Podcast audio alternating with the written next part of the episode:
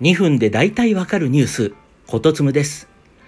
ツイッターには国語だけ得意な陰キャラしかいない？実は昨夜からあるツイートが伸びています。全文読みます。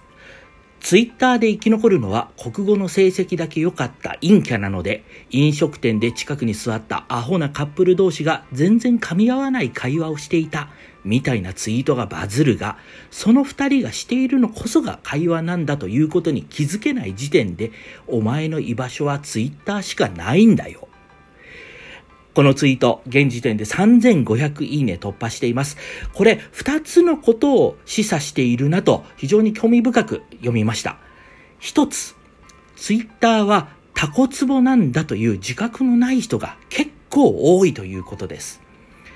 え最近行われた東京都知事選挙の最中、ツイッター界隈は、野党候補、野党が推す宇都宮さんが、まあ、いかに素晴らしい人か、宇都宮さんに入れようっていう人で溢れ返りました。小池さんを一方で激しく罵倒する投稿が投稿で埋め尽くされました。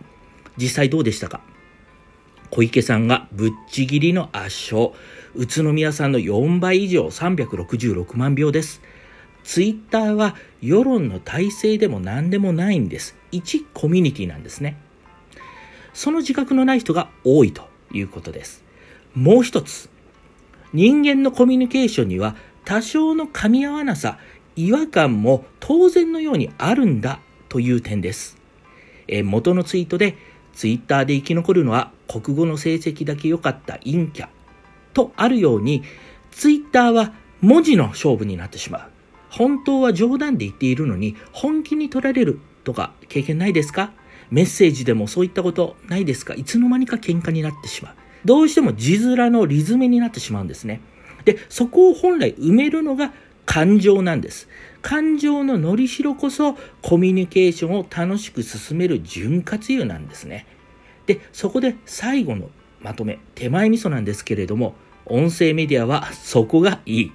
より感情を盛り込みやすく炎上もしにくい。おすすめです。えまあ、ツイッター最近ちょっとギスギスしてますよね。